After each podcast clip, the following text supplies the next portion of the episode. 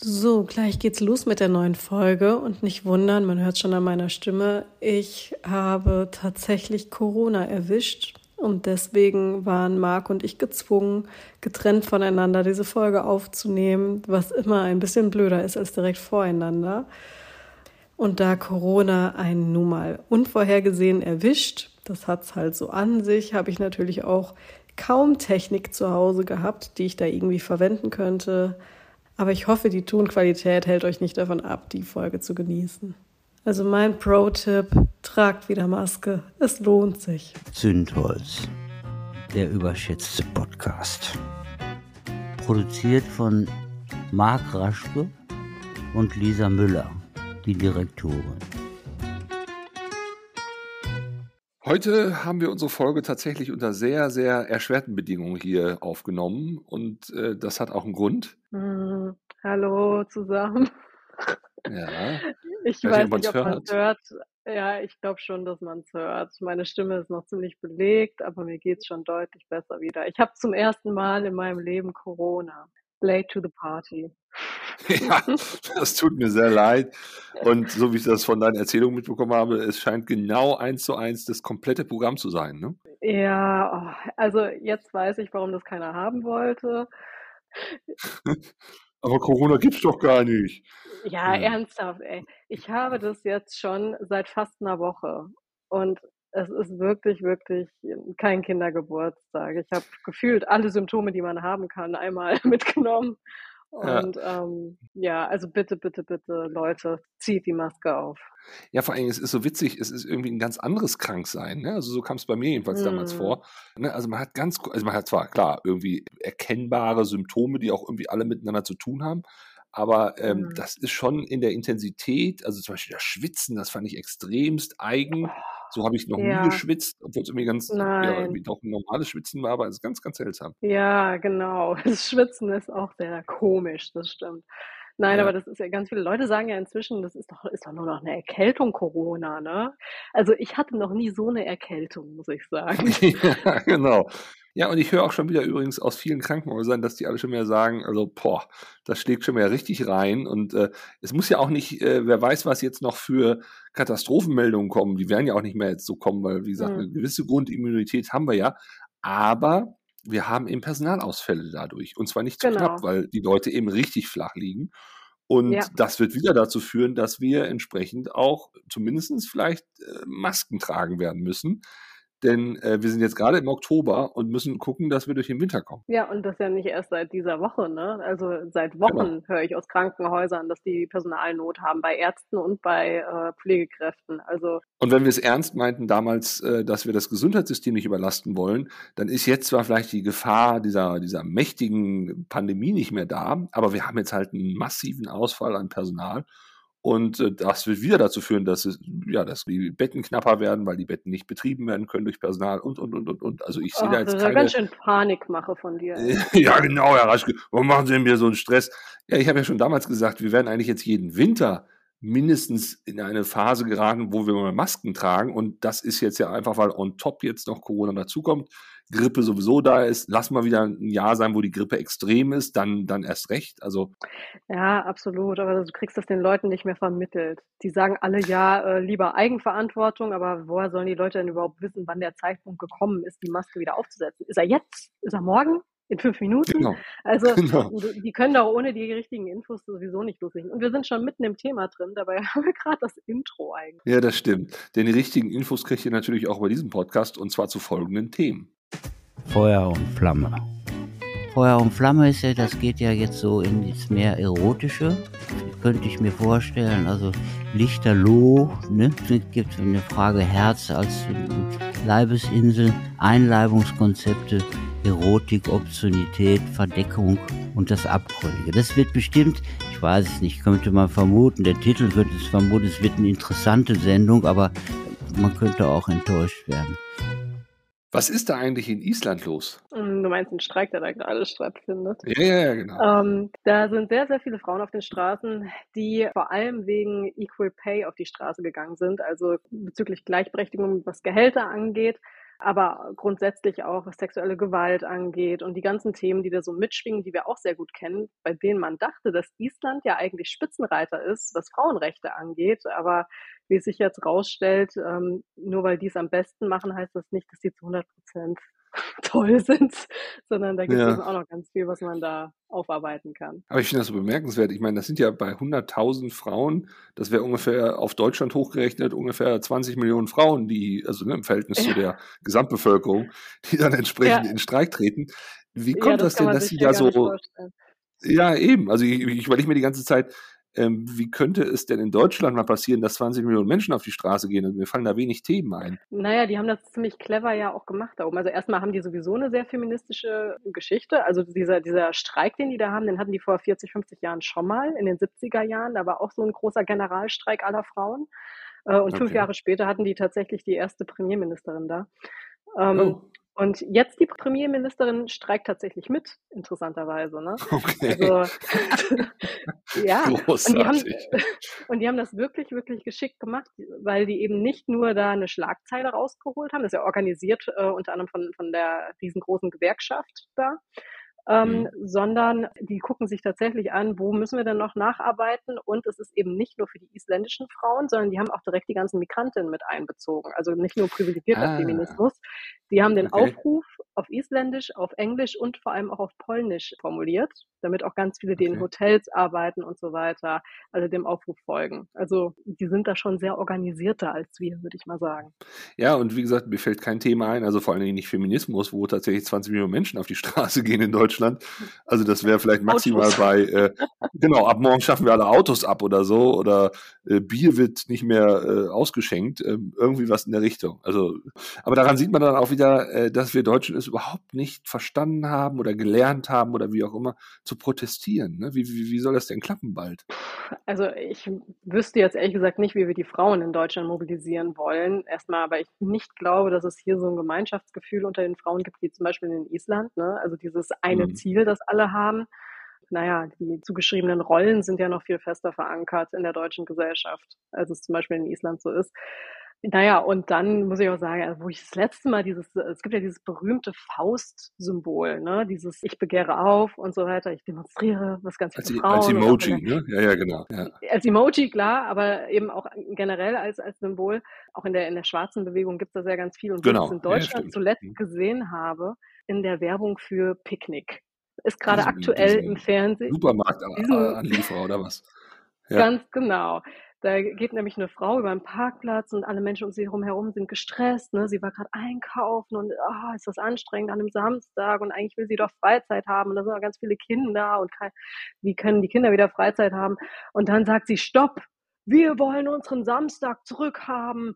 Und äh, von wegen, wir lassen uns jetzt von Picknick alle beliefern, damit wir wieder zu Hause in der Jogginghose auf dem oh Sofa sitzen samstags. Und da wurde echt mehrfach diese Faust gereckt. Oh. Ja, das ist, das ist, das ist gerade Deutschland ah, für mich. Ja, genau. So geht Deutschland mit Protest um, äh, um auch nach wie vor weiter konsumieren zu dürfen und äh, möglichst viel Zeit damit zu verbringen. Und, oh. Ja, lass uns mit dem Scheiß in Ruhe. Das ist doch Deutschland gerade. Ja, ja, ja. Wir haben genug von den ganzen Krisen. Ne? Ja, das erinnert mich an einen Werbespot, ich glaube, Ikea war es vor einigen Jahren. Da war dann so, so eine Szene in der Küche, zwei Pärchen haben dann so, so abends irgendwie da zusammen gekocht oder halt gegessen und dann so im Plaudern stand dann plötzlich einer der Männer auf, nahm sein Rotweinglas und sagte dann so, ich erhebe mich jetzt hier, denn wir müssen mal wieder auf die Straße gehen und, und dann hob er das Glas und guckte so ins Glas, guckte so in die Küche und fand das irgendwie ganz gemütlich und hat dann gesagt, naja, jetzt löse ich erstmal das Problem und nahm dann sein Glas und trank das und setzte sich wieder hin. Ja, und das ist, mhm. glaube ich, auch sehr bezeichnend für die sogenannte Protestkultur im Land. Ich muss ja sagen, ich hatte tatsächlich jetzt neulich mal wieder eine Demo, der ich beigewohnt habe. Da ging es um das Thema Israel, da werden wir auch heute noch zu sprechen kommen drauf. Das wird auch lustig, also da werden wir äh, sicherlich ein bisschen kontroverser werden. Aber ähm, ich fand das so bemerkenswert. Erstmal waren es wieder viele, viele Alt-68er, ja, also die ja mittlerweile 60, 70 sind, die da waren. Ja. Und dann aber auch wirklich so, also ich sag mal, ich benutze solche Begriffe sehr ungern, aber sowas, dieses linksgrün versiffte, ja, also diese wirklich ganz extremen linken ich, ich kann verstehen, dass, sag ich mal, diese bürgerliche Mitte, die da vielleicht einerseits Bock hat, mal auf so eine Demo zu gehen, aber halt dann nicht so. Also es war ja, ja komisch. Also das, äh, also wir müssen, glaube ich, wirklich noch lernen, als Deutsche uns da irgendwie so, so, so einen Weg zu finden, wie wir, wie, wie wir demonstrieren. Ne? Also das zeigt ja eigentlich nur, du hast wieder die üblichen Verdächtigen bei so Demonstrationen, ne? Und die anderen genau. äh, finden, dass das eine gute Sache ist. Genau, aber Karl Herbert, wo soll ich denn da jetzt hin? Und ach nee, da bleibe ich wieder zu Hause. Und genau das, das, also ja, die. Wer schält denn die, die Kartoffeln? Genau, wer schält denn die Kartoffeln? Ne? Und so um 12 Uhr müssen wir auch wieder zu Hause sein, dann gibt's Essen. Also die, die äh, schon seit Ewigkeiten erprobt sind darin, und schon sämtliche Demonstrationswellen so mitgemacht haben, seinerzeit Pershing 2 oder, oder Wackersdorf oder sonst was. Weißt du, die sind natürlich traditionell gut ausgebildet in sowas, aber der, der jetzt so 20, 30 Jahre alt ist, der hat ja in dem Sinne auch nicht wirklich Krisen erlebt. Und äh, mhm. äh, der soll jetzt auf einmal so, so, ne, how to, also ja, how to demonstrieren. Also das ist schon schwierig. Ja, also ich muss sagen, die Sache in Island hat mich echt so ein bisschen inspiriert und ich habe auch kurz überlegt, boah, könnte man was Ähnliches hier vielleicht auf die Beine stellen. Und ich glaube, mit ganz viel Anstrengung würdest du das vielleicht auch hinkriegen, ne? so ein Solidarisierungsmoment auch und mhm. dass da mhm. vielleicht mal ganz kurz Power hinter ist. Aber ich ja. weiß ehrlich gesagt nicht, wie wir das mit einem langen Atem hinkriegen. Also, und, und den braucht's ja auch, damit du da wirklich irgendwelche Sachen durchdrücken kannst. Ja klar, siehe Fridays for Future. Und es wird auch irgendwann nervig werden. Und die Leute werden auch immer sagen, oh nee, jetzt ist mir aber, also das finde ich jetzt auch ein bisschen zu weitgehend und so weiter also diese, diese Dynamik zu halten, diese Spannungsbogen, das ist ein riesen, riesen Akt. Und ich kann mich daran erinnern, ich habe in der Pandemie doch damals aufgerufen, als die, gerade auch so die Kitas und so geschlossen wurden, die Schulen und die ganzen Mütter, das waren ja überwiegend Mütter, dann auch gejammert haben, mein Gott, das kann doch nicht sein, jetzt müssen wir von unseren Jobs zurück ins, ins Homeoffice, in die, in die Care-Arbeit mhm. und ähm, und da habe ich ja dann damals gesagt, Mensch, dann geht doch auf die Straße, ja. Und Herr Reichke, wie können Sie nur? Sie wissen gar nicht, wie das ist und so. Und dann dachte ich so, doch, mhm. ich weiß, dass man sowas wegorganisieren kann, nämlich dass man Kinder dann zusammenbringt zu einem Elternteil oder zu einem Eltern, also wenn sich mehrere Eltern zusammentun und die anderen gehen dann da in der Zeit auf die Straße. Ja. Also es ist alles machbar. Siehe als, als, als, Island. eben, eben, siehe Island, ganz genau. Und deshalb ich finde immer, das Schlimme an solchen Themen ist, man hat immer Ausreden und nie wirklich mal einen Durchschlag. Ja, Aber, vor allem, die haben doch nicht alle Kinder im Windelalter. Ja. Viele Kinder kannst du auch mitnehmen, dann lernen die sogar noch was. Ganz genau. Das ist auch Teil vielleicht sogar der, der, der Erziehung, dass man mal lernt, wie ist denn so eine Demo. Und dann sind die vielleicht auch ein bisschen cleverer als ihre Eltern. Aber naja. Brandgefährlich.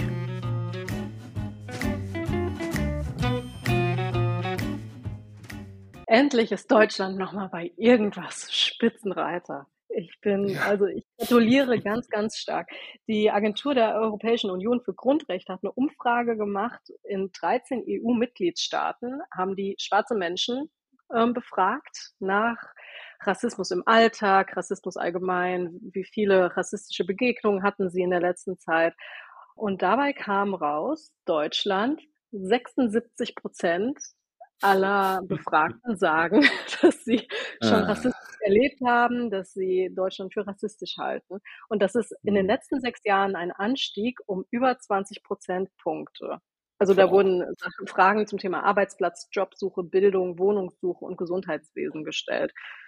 Ja, und ich kann sagen, das äh, kann ich alles so unterschreiben. Das habe ich alles schon mitbekommen, dass da Leute diskriminiert ja. worden sind. Ja, es ist wirklich ekelhaft und man muss ja auch ganz klar sagen, dass das jetzt so zugenommen hat, liegt ja sicherlich auch daran, dass inzwischen es ziemlich en vogue ist, äh, das auch offen kundzutun. Ja? Also es wird ja eben nicht ja, mehr gesellschaftlich sanktioniert oder irgendwie so von wegen unterm Deckmäntelchen, weil man es sich nicht traut.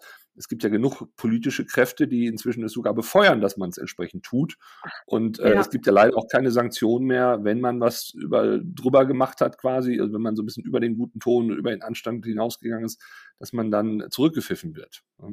Naja, klar. Ich meine, wir beide hatten doch, ich glaube, vor zwei Tagen oder vor drei Tagen eine Unterhaltung dazu, dass wir langsam nicht mehr fassen, was man inzwischen alles sagen darf.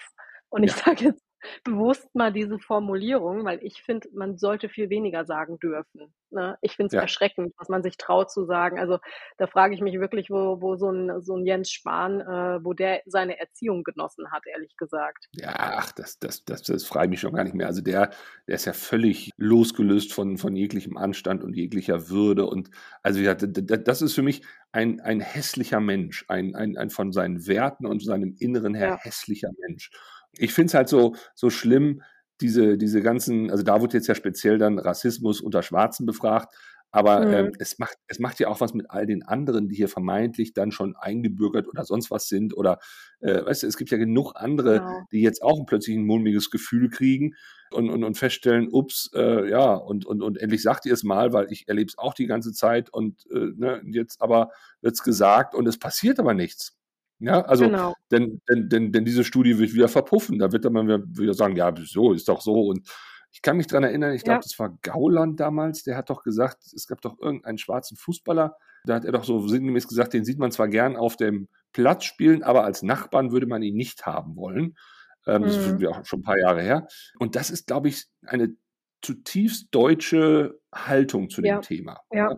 Ich kenne ganz viele Deutsche, die das schon so gesagt haben sogar. Also Ja. Wo ich mich auch frage, ja, wen denn dann? Also es gibt da genügend unangenehme Deutsche, die da einziehen Ja. können. Ja, ja, das so sowieso. ein Quatsch. Nein, aber ich Ja. habe auch in den sozialen Kanälen letztens einen Beitrag gefunden, also auch vor wenigen Tagen, wo ganz viele Muslime drunter kommentiert haben, auch so von wegen, ähm, sie haben ihre Heimat verloren, gefühlt, ne? Ja. ja. Ähm, weil sie sich nicht mehr willkommen fühlen. Und das war wirklich, also Und mit Heimat war Deutschland gemeint. Ne? Das, ist- ja, ja, genau, genau. Also erstmal ihre andere Heimat haben sie ja sowieso irgendwie nicht mehr, ne, weil sie hier leben und sich eigentlich inzwischen hier identifiziert haben mit dem Land.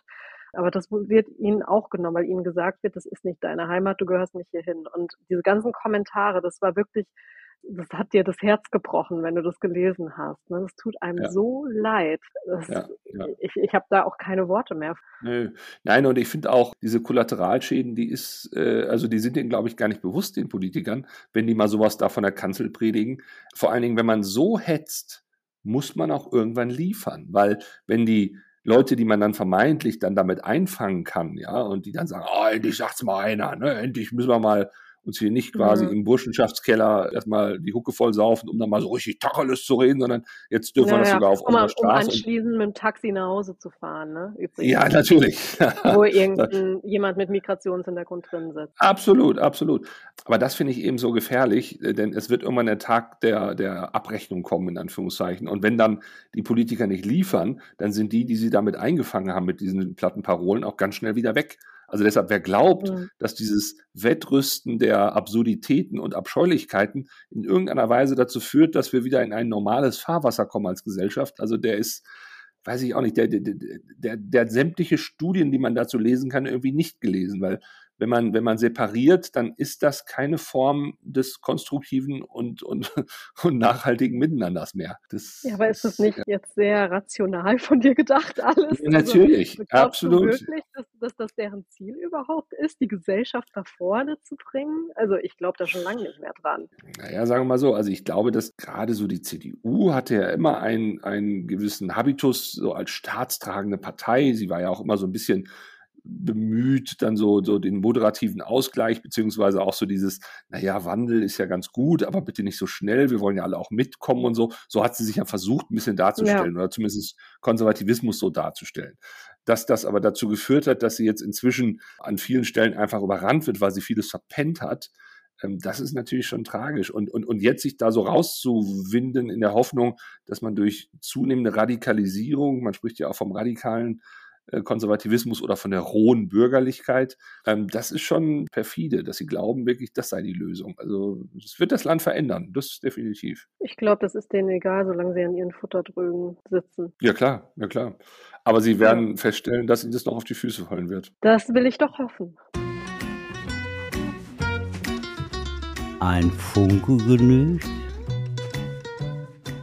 Was mich diese Woche sehr beeindruckt hat, war ein offener Brief von 100 jüdischen Intellektuellen in Deutschland. Die haben es durchaus sehr reflektiert und differenziert gesehen, was da jetzt gerade abgeht. Sie haben sich zum Beispiel sehr echauffiert gezeigt, dass und das fand ich sehr beeindruckend, dass Palästinenser nicht in Deutschland ihre Meinung sagen dürfen über das, mhm. was sie mhm. da gerade erleben. Und dass man vor allen Dingen auch in einer so aufgehitzten Situation schon auch Ventile braucht, um da, ne, und sei es nur durch eben die Meinung sagen dürfen, dass man ja, da irgendwie ja. auch wieder irgendwann an so einen Punkt kommt, wo man auch wieder einen zusammen erreicht. Das, das, das fand ich sehr bemerkenswert. Vor allen Dingen haben sie kritisiert, dass doch sehr viel vermengt wird, dass zum Beispiel Antisemitismus immer dann gleich mit Kritik am Staate Israel und umgekehrt vermengt mhm. wird, ja, und damit ist man natürlich auch an vielen Stellen plötzlich gar nicht mehr sprechfähig, ja, weil man sofort irgendwie in eine andere Ecke dann gedrängt wird und Kritik mhm. am Staate Israel oder an der Regierung in Israel dürfe sein. Das sei eben auch nicht antisemitisch und so weiter. Also ja. ich fand den Brief, muss ich sagen, echt sau reflektiert und der tat richtig gut in dieser, in dieser sehr aufgescheuchten mhm. Situation, wo auch keiner mehr richtig weiß, wie er sich dazu äußern soll. Und ich glaube ja. auch, dass losgelöst von dem, was tatsächlich im Osten gerade passiert, wo wir immer noch sagen, wir sind da keine Experten, wir wissen nicht, wie das da, also wer da seine mhm. Finger im Spiel hat, aber wie das hier in Deutschland rezipiert wird, das ist eine Katastrophe. Ich habe den Brief auch gelesen. Ich fand ihn ganz großartig. Mir tat es auch wirklich gut, weil ich das alles so von meiner Wahrnehmung her unterschreiben kann deswegen habe ich ja auch heute zu dir gesagt, wollen wir das Thema wirklich aufgreifen, ne? weil ich habe da halt auch natürlich meine Meinung zu, aber ich bin, wie du schon sagst, kein Experte dafür, für den Nahostkonflikt. Äh, deswegen will ich mich da gar nicht so weit aus dem Fenster lehnen. Aber ich habe halt eben auch das Gefühl, dass man nicht alles sagen darf, weil die Stimmung so hochgepeitscht ist, so emotional ist, dass man direkt einen mitkriegt, egal was es ist. Ne? Denn hm. oh, es ist gerade nicht alles gut, was da unten passiert. Ich glaube, das kann man so sagen, ganz vorsichtig formuliert. Aber eben auch nicht alles gut, was da gerade als, als Gegenschlag, also als Gegenmaßnahme sich ausgedacht wird. Und natürlich gibt es da ganz, ganz viele Palästinenser, die gerade Angst haben um ihre Familien, die da unten wohnen. Und die müssen halt irgendwie auch die Möglichkeit haben zu sagen, dass sie Angst haben oder trauern. Ne? Ja, es ist ja, wie auch jemand sagte, nicht alle Moslems sind gegen Israel und äh, auch nicht alle Israelis sind gegen Moslems und gegen Palästinenser und so weiter. Also genau. wenn wir dieses perfide Spiel mitspielen, dann sind wir tatsächlich auch sehr schnell Opfer oder, oder vielmehr auch haben dann das quasi erreicht, äh, was, was, was die Täter eigentlich wollen, nämlich dass wir uns äh, spalten lassen und dass wir eben nicht mehr in einem zivilisierten Maße es schaffen, uns da reflektiert mit auseinanderzusetzen. Und das, das halte ich auch für ein ganz, ganz großes Problem, wenn wir da nicht eine Lösung oder, oder einen moderaten Weg finden. Mhm. In der letzten Folge ging es ja auch um dieses Buch zusammen und da ging es ja unter anderem auch um diese Frage, wie schafft man es eigentlich in einer total aufgehitzten auf gehetzten Situationen noch ja, zu deeskalieren. Und da gab es da auch diesen Fall ne, mit, mit äh, George Floyd, ne, wo sie dann die Schwarzen aufbegehrt haben und dann irgendwann Polizisten, die eigentlich diese Demonstranten hätten in Schach halten müssen, sich hingekniet haben ne, und gesagt haben, mhm. wir verstehen euren Schmerz und, äh, ne, und das war so ein Kipppunkt. Und ich weiß offen gesagt nicht, wie gesagt, ich, ich, es steht mir auch gar nicht zu, da irgendwelche Tipps zu geben, wer, wer sich wo wie hinkniet, aber ich glaube, so eine Geste bräuchte es zumindest in Deutschland, damit wir hier äh, ja in einem Rahmen, der, der noch gangbar ist, auch miteinander weiter in, im Gespräch bleiben, auch bei solchen Themen. Ja, das Problem ist nur, deeskalieren ist ja hier ungleich schwerer, weil ja so viel nebenbei auch wieder aufgepeitscht wird immer noch, ne? Und nicht nur von den Medien, auch von der Politik. Alles wird instrumentalisiert momentan. Äh, alles genau. ist Identitätspolitik. Bist du pro Hamas oder bist du äh, pro Israel, ne? Wie bei beim Footballspiel mal wieder. Ähm, ja, ja, genau. Es ist so viel Propaganda auch unterwegs und ja, ja, wie gesagt, es ist, es ist Schwarz-Weiß-Denke und wirklich, wirklich schwierig. Ja, und wie viele nutzen jetzt das Pro für Israel, um gegen Moslems zu, zu hetzen? Ja, die genau. CDU macht das ja sehr perfekt. Genau. Ähm, ne? genau. und, und jetzt auch, wenn ich höre, äh, Herr Merz hat doch gesagt, alle, die jetzt hier nach Deutschland kommen, müssen sich bekennen zum Staate Israel. Dann denke ich so im Stillen, fang doch erstmal deine eigenen Partei an. Ich möchte nicht wissen, es gab jetzt noch so eine mhm. Umfrage, ich weiß allerdings nicht, ob die so seriös ist, aber danach sind es, glaube ich, 23 Prozent oder, oder waren sogar 28 Prozent, die in der CDU jetzt nicht unbedingt den Staat Israel so als an, an erster Stelle sehen im Sinne der Aufgabe der Regierung hier in Deutschland, dass man mhm. entsprechend sich dazu stellen soll. Man mag über diese Zahl denken, was man will, aber man weiß, auch in der CDU gibt es Antisemitismus und wenn es danach geht, müsste er diese, müsste er die, ausgerechnet in dieser Partei auch mal nach dem Rechten sehen. Sag mal, wie lange ist das jetzt mit Aiwanger her? Zwei oder drei Wochen? Dass diese ja, gefühlt, ja, genau. sich jetzt so weit aus dem Fenster lehnt mit ja.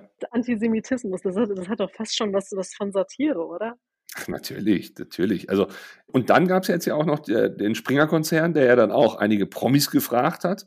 Ich glaube, die Welt war es speziell und mhm. die haben sich mhm. da nicht geäußert. Und dann macht jetzt gerade die Springerpresse natürlich auch einen, einen Hass gegen diese linksgrün versifften Promis, die äh, sonst sich mhm. immer gegen alles äh, und für alles einsetzen aber jetzt ja. den Mund halten und so weiter. Also pff, apropos nicht. Springer, ne? In der internationalen Presse äh, hat ja äh, Springer gerade einen Shitstorm bekommen weiß nicht, ja, ob du das mitbekommen hast, ähm, aber ja. weil die, die, ihre Journalisten brieft, dass die immer pro Israel sein müssen. Und wenn in Gaza genau. irgendwas Schlimmes passieren sollte, irgendwelche Opfer, muss das mindestens so geschrieben sein, dass Israel dabei trotzdem besser wegkommt noch.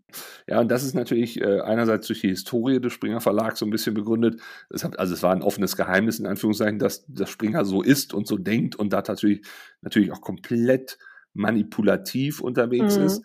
Aber das zeigt halt eben auch, und deshalb sage ich ja auch mal wieder allen, die es nicht hören wollen, hört nicht auf die Presse, wenn ihr sowas, äh, also wenn ihr solche, solche heftigen Konflikte mit drei, vier Schlagzeilen euch zusammen googeln wollt, das klappt mhm. nicht. Ja, und, und in der Schnelligkeit und Geschwindigkeit wie heutzutage Presse, und damit meine ich fast alle tatsächlich, das muss man leider ja. so sagen, denn das war jetzt ja dann auch zu, zu sehen, dass einige auch öffentliche Medien, also öffentlich-rechtliche Medien, dann auch gewisse äh, Nachrichten gebracht haben, die sich im Nachhinein dann als Propaganda rausgestellt haben. Mhm. Ähm, das, aber ich meine, also da muss man im Übrigen auch sagen, die, der öffentlich-rechtliche Rundfunk, der korrigiert es dann wenigstens und sagt, da haben wir einen Fehler ja. gemacht, sorry, müssen wir so. Bei Springer wäre das ja. nie, nie im Leben der Fall. Und deshalb bin ich nach wie vor ein großer Verfechter des öffentlich-rechtlichen Rundfunks, das wollte ich nur sagen.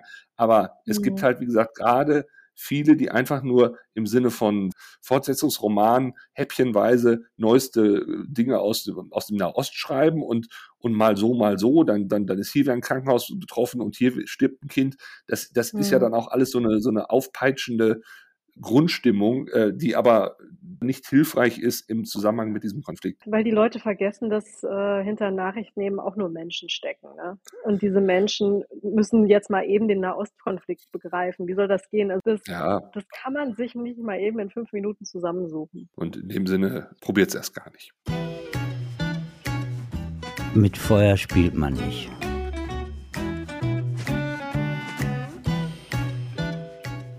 Ich habe mich ja neulich dazu hinreißen lassen und ich fand es selber zynisch, muss ich sagen, dass ich gesagt habe, Mensch, wenn wir so in dem Tempo jetzt weitermachen mit der Hetze und dem ständig noch ein drauf und es muss noch abgedrehter und noch skurriler sein, dann mhm. sind wir kurz vor Weihnachten dabei, Todesstrafen für Moslems zu fordern. Und mhm. im Frühjahr haben wir spätestens Lager in Deutschland auf deutschem Boden und da werden dann irgendwie auch Geflüchtete und so weiter reingefercht. Und dann 48 Stunden später sagt Herr Spahn, äh, er sei für Gewalt an Grenzen. Ja, da dachte ich, ups, Gewalt, okay, mhm. physische Gewalt.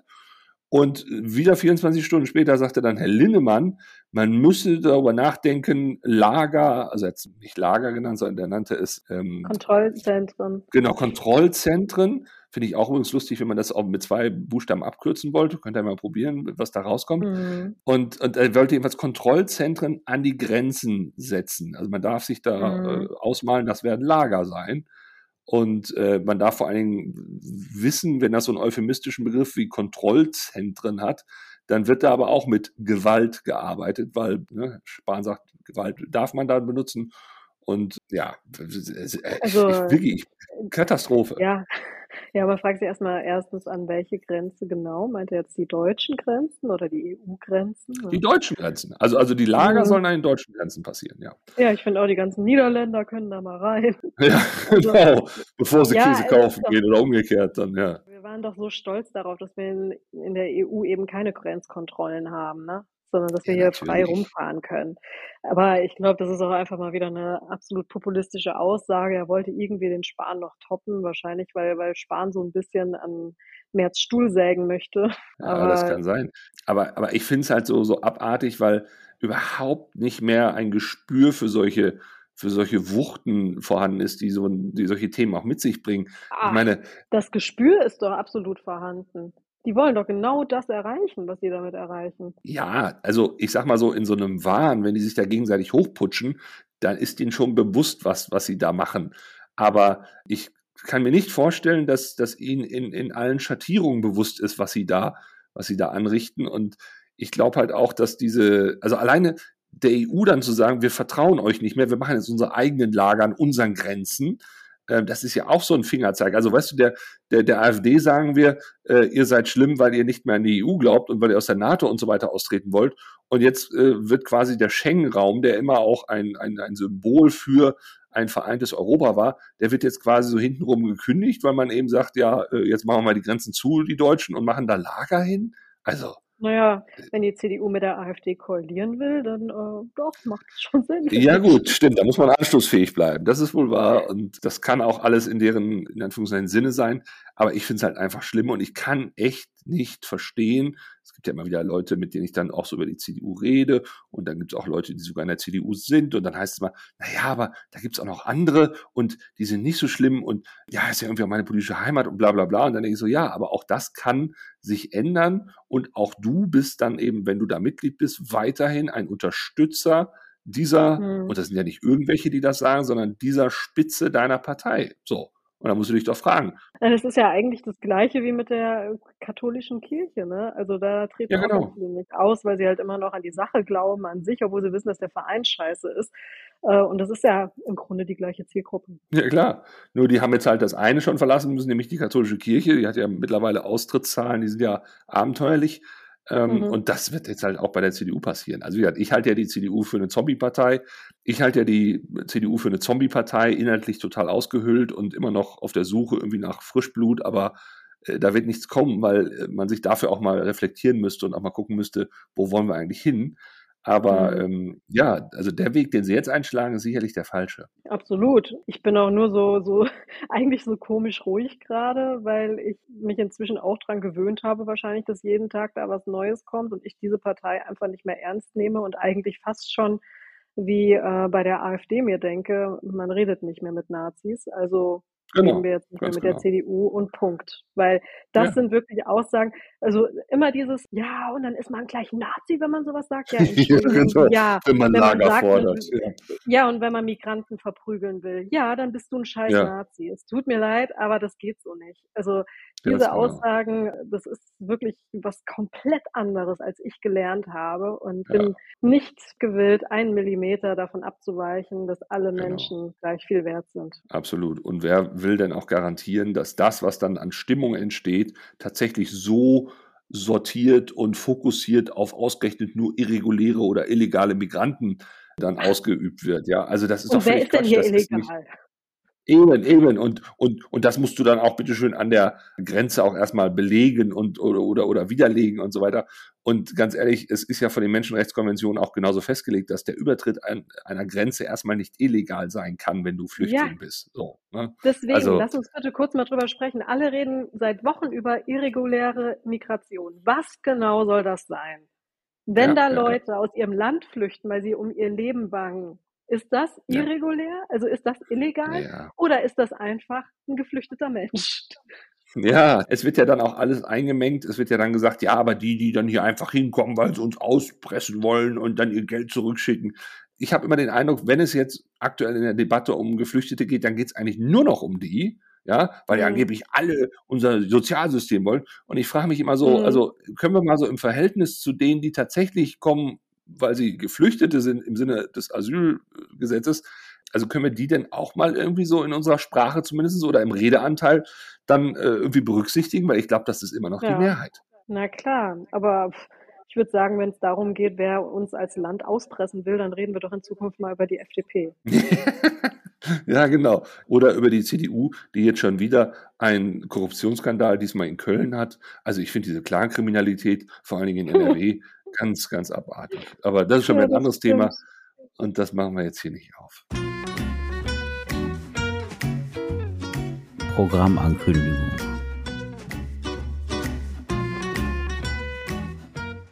Unser Talkgast in dieser Woche, beziehungsweise unser Experte, ist jemand, der sich mit dem Thema Datensouveränität beschäftigt. Er ist da tatsächlich weltweit führend, wird auch international eingeladen Und jetzt kann man sich natürlich fragen, hä, was ist Datensouveränität?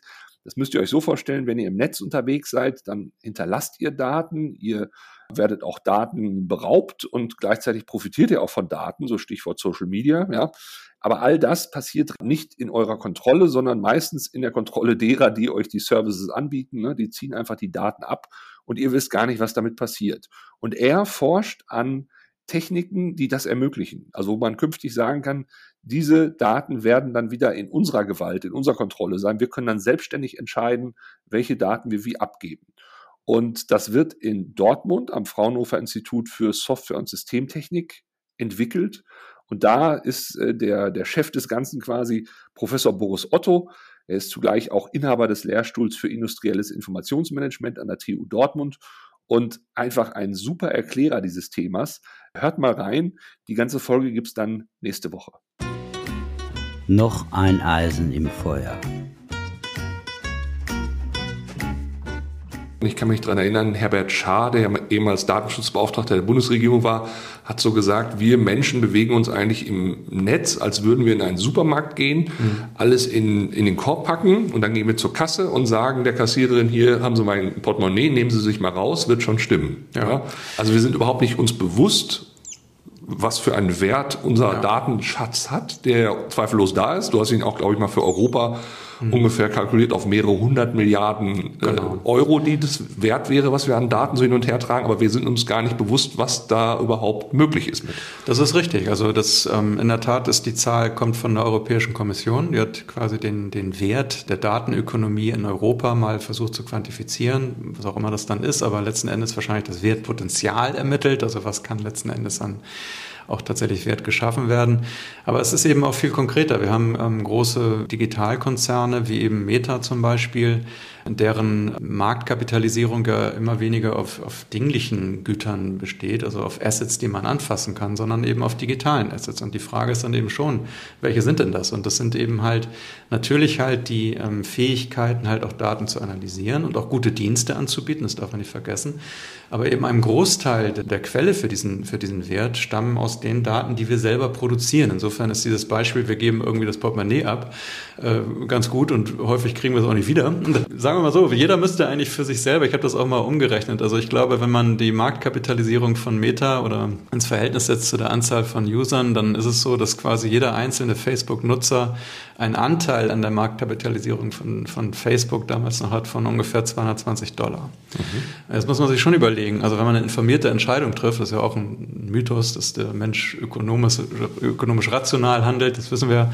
Aber angenommen, er täte das, müsste man ja faktisch in, ja, dagegen stellen, ist das, was wir jetzt von Facebook bekommen, ist es mir das wert, sozusagen. Mhm. Und das das tut eigentlich niemand. Beziehungsweise implizit vielleicht schon, weil man sagt, na gut, das ist irgendwie ganz cool und so. Und wer Katzenvideos mag, der ist ja sicherlich gut aufgehoben. Aber ich glaube, wenn wir das übertragen auf die, ähm, sagen wir mal, betriebswirtschaftliche Anwendungsdomäne, betriebswirtschaftliche und auch geschäftlichen Nutzen von Daten, sollten wir das nicht tun, weil es einfach eine uninformierte Entscheidung ist. Wir haben letzten Endes halt eine Ressource, auf der wir sitzen, die letzten Endes ja werthaltig ist für ganz viele coole neue Sachen, ob das Industrie 4.0 ist oder auch die neuen, ähm, auch, auch neue, neue Medikamentenentwicklung, um Pandemien besser Herr zu werden und und und.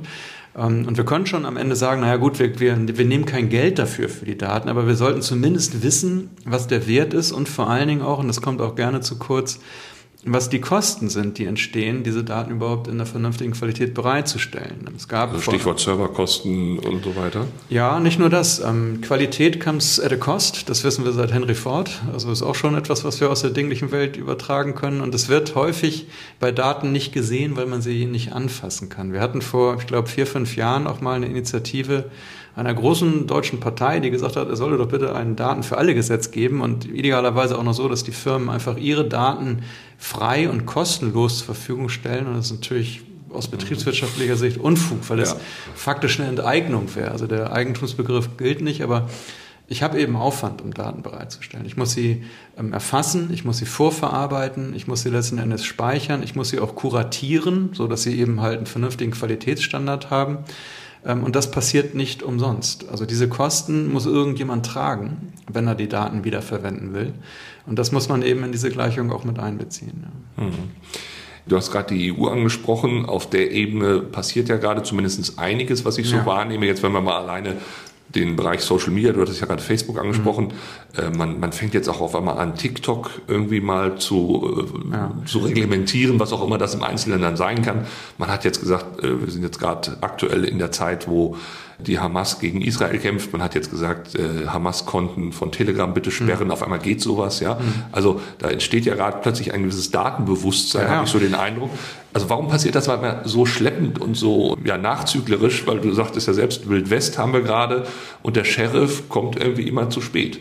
Naja, es ist ja immer so, es muss, im Prinzip muss der Karren erstmal in Dreck gefahren werden, bevor man sieht, oh, hier müssen wir was machen. Also es ist schon so, dass das wahrscheinlich schon auch irgendwo so eine Art Naturgesetz ist, dass erstmal irgendwo wirklich ein Schadensfall eintreten muss, bevor man sich drum kümmert. Ich, man, auf der anderen Seite muss man sagen, die Kommission von Ursula von der Leyen war schon recht produktiv in Bezug auf Datenregulierung. Also es gab ja dann doch einen ganzen Strauß oder gibt es einen ganzen Strauß an Regulierung in Bezug auf Daten, aber auch in Bezug auf digitale Dienste und äh, mittlerweile ja auch auf KI.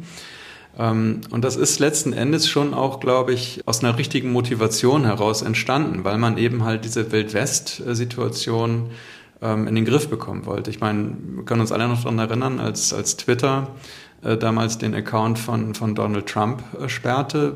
Ich will das gar nicht bewerten, ob das gut oder schlecht ist. Ich glaube, wir haben alle nichts vermisst, glaube ich, wie gesagt. Aber ähm, ich meine, das hat eben kein Gericht entschieden, nicht? sondern es hat eine privatwirtschaftliche Firma, hat äh, einem Individuum, einem Nutzer wie eigentlich allen anderen, äh, da mal eben den Saft abgedreht. Und ich glaube, das ist schon auch etwas, was in, im Grundsatz so nicht sein sollte. Und deshalb ist die Regulierung der Datenökonomie in Europa nachvollziehbar.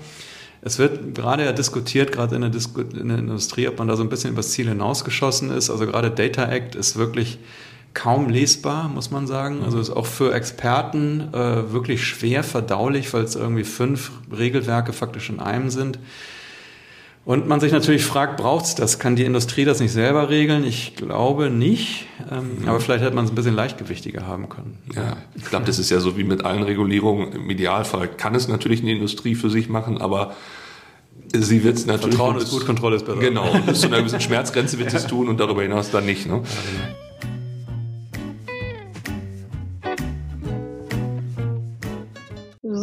wir gehen jetzt souverän ins Wochenende, vor allem ich. Ich merke ja, genau. dass diese kleine Podcastaufnahme mich schon wieder aus dem Leben rausgeholt hat. Deshalb, du geh mal schön wieder ins Bett. Und wir, die wir jetzt hier unsere Daten hinterlassen haben in Form eines Podcasts, freuen uns, wenn ihr die Daten abruft. Mhm. Und ihr werdet feststellen, es macht irgendwann schon Sinn, wenn wir das dann mal wieder sehr gezielt und gesteuert machen können. Wie gesagt, die nächste mhm. Folge dann mit Boris Otto dann nächste Woche, beziehungsweise da die ganze Folge. Und ich freue mich auch übrigens sehr, wenn wir mal wieder mit unseren normalen Mikros aufnehmen. Heute sind wir natürlich Corona-konform getrennt gewesen örtlich, deswegen, hm. naja. Ganz genau. Deshalb ist alles ja ein bisschen behelfsmäßig gewesen, aber ich hoffe, ihr habt es durchgehalten und hört jetzt diese letzten Worte. Und in diesem Sinne, alles Gute. Maske auf. Zündholz, der überschätzte Podcast. Titel gesprochen von Dr. Alexander Risse. Produziert von Marc Raschke und Lisa Müller, die Direktorin.